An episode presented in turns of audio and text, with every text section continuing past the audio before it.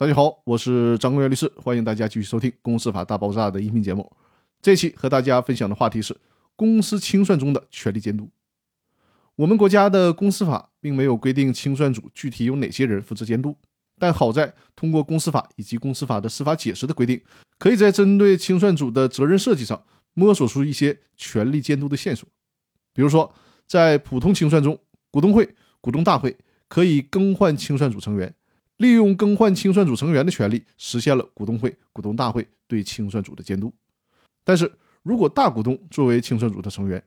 而公司的股东会、股东大会显然是受大股东来控制的，所以说呢，在这种情况下，股东会的监督就失去了意义。更何况，如果是法院的强制清算，那么股东会、股东大会压根就没有更换清算组成员的权利。所以说，在这种情况下，另一个监督权利又出现了，这就是。公司的股东、公司的债权人均可以要求那些故意或者是重大过失给他们造成损失的清算组成员来承担赔偿责任，而且这里面还包括了股东可以行使股东代表诉讼的权利。所以说呢，从这些不同主体的权利行使上，客观上也形成了对清算组的监督和约束。那好，我们这期的音频就分享到这里了，更多内容我们下期继续。感谢大家的收听。